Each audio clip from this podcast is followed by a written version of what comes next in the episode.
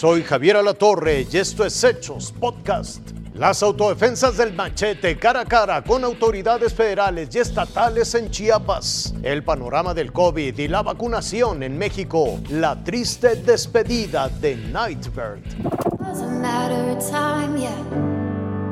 Con un inusual equilibrio entre profundidad y sencillez, captó la atención de todos. Logró una inmediata cercanía con los jueces y el público y terminó de conquistarlos con un toque de optimismo. Pero la interpretación, la voz y la actitud de Jane Marsewski, Nightbird, tenían detrás otro factor que terminó de romper cualquier barrera. And what do you do for a living? Um, I have not been working for quite a few years. I've been dealing with cancer. Una pregunta de Simon Rockwell hace que los detalles se vuelvan demoledores. Can I ask you a question? How are you now? Uh, last time I checked, I had some cancer in my lungs, my spine, and my liver.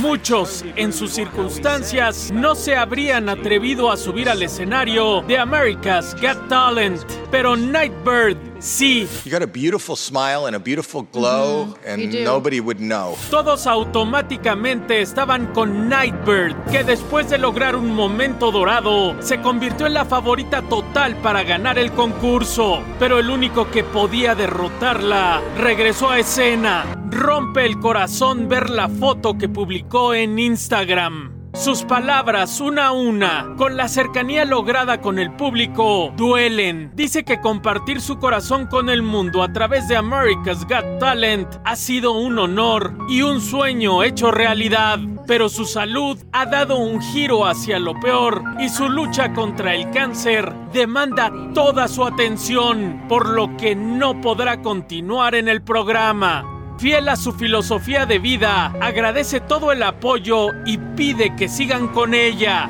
Confía en estar bien porque está planeando su futuro, no su legado. It's okay, it's okay, it's okay, it's okay. Su lucha ha cambiado, pero ella es la misma y sigue peleando. Marco Morales Ferrero, Fuerza Informativa Azteca.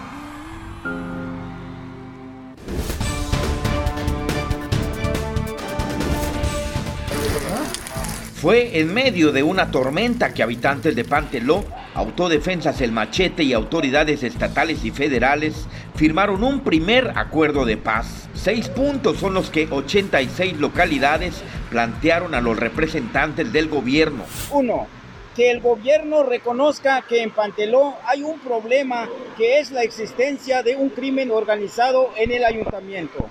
Dos, justicia a las víctimas del crimen organizado, investigación y detención y castigo a los responsables. También pidieron una auditoría contra el actual ayuntamiento y la destitución de la actual alcaldesa Delia Janet Flores Velasco. Ya se estableció la comunicación con el auditor del Estado, se lleva el documento, hoy mismo lo tendrá, para que el- la auditoría proceda inmediatamente.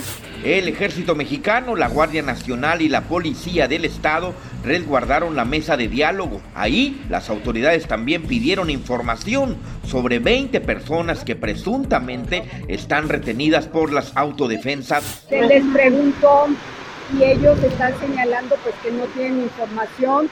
Les insistimos también como gobierno estatal y federal que es importante, ¿verdad? Que, que se tenga pues una evidencia de vida para saber en qué situación, en qué estado se encuentran. Los inconformes advirtieron que no dejarán tomar protesta al alcalde electo Raquel Trujillo, a quien señalan de estar coludido con la delincuencia organizada. Y a partir de hoy prohibieron la venta de bebidas alcohólicas. Por lo pronto será el viernes cuando se reanude la mesa de diálogo en Panteló para avanzar a una firma de paz definitiva en esta región de los Altos de Chiapas. Eria Cuña Meneses, Fuerza Informativa Azteca. Esto fue Hechos Podcast.